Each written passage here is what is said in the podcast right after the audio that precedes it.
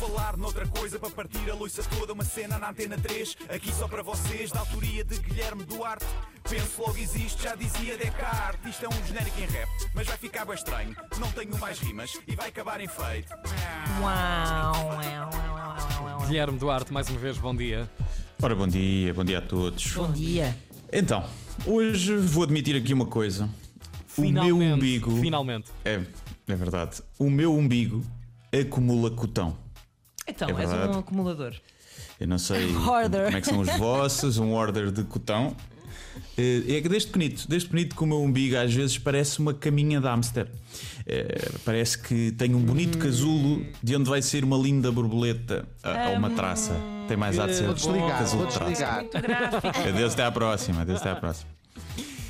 Porque eu acho que a humanidade se divide em três tipos de pessoa: aquelas cujo umbigo acumula cotão, que é o meu caso, as que, mesmo tendo um umbigo anatomicamente capaz de acumular cotão, não o fazem, por outros motivos, e as outras que têm daqueles umbigos para fora que parecem um olho de sapo com um abscesso, ou um botão assim derretido, ou um género de marisco tipo lapa ou borrier, ou assim.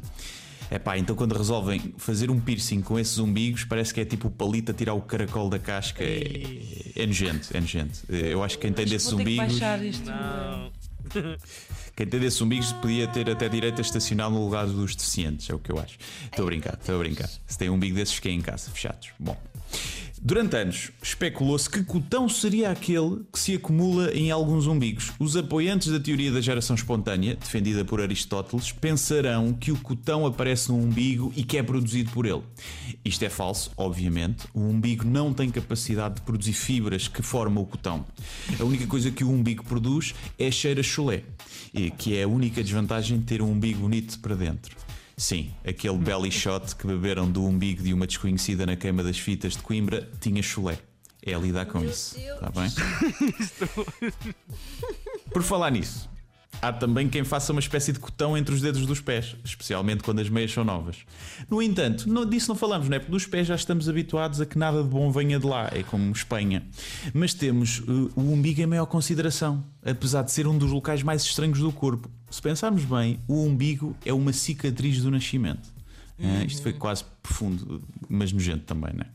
Bem, mas voltando ao cotão, mais tarde, e repare, eu não vou mentir, não vou inventar nada, foi feito um estudo pelo Dr. Karl Kruzelnicki, uma coisa assim de De facto, género. parece inventado. Sim, sim. Parece, parece. Só. E- que chegou à conclusão. Badminton também. é? Sim, Parece. chegou, chegou à conclusão que o cotão do umbigo era uma mistura de fibras da roupa com pelos. Daí as mulheres, por norma, não terem tanto cotão no umbigo como os homens. Isto sem querer estereotipar, claro, as mulheres são perfeitamente capazes de criar cotão nos seus umbigos se assim o entenderem e quiserem, e ninguém tem nada a ver com isso. Agora, eu imagino este Dr. Carl em jantares com outros cientistas, né? Então o que é que tem feito, professor Jorgen? Ah, eu tenho estudado a sobreposição quântica. E, e- a engenheira Ana? Eu tenho sequenciado o genoma de vírus. E o Dr. Carl? Ora bem, eu ando a ver que cotão é aquele que às vezes tenho no umbigo. Acho que é fibras de camisola e pelos, mas ainda tenho que publicar o estudo e submeter à revisão dos pares. Epá. Fica um silêncio estranho. Ah, fica Jantar, mesmo. não. Eu posso já sei o que é que estão a pensar agora, para terminar, e até porque isto ainda não foi nojento o suficiente. Será que há um recorde do Guinness para o cotão do umbigo? Não era isto que vocês estavam a pensar? Ah, deve Boa não é? E a resposta é: obviamente que sim. Era, era. Obviamente que era, sim. era, era. Deve. O recorde pertence a Graham Barker, um bibliotecário australiano de 45 anos, que em 16 anos foi guardando o cotão do seu umbigo diariamente e agora tem uma bonita e generosa coleção de três frascos cheinhos. Acabaram de bolsar na própria boca, não foi? Pois. Ainda por cima, estão naqueles frascos onde um gajo costuma guardar as especiarias. Já estou a ver o gajo a pensar que está a meter orégãos na salada e lá vai cotão de umbigo, colheita de Epá. 92. Ai, não.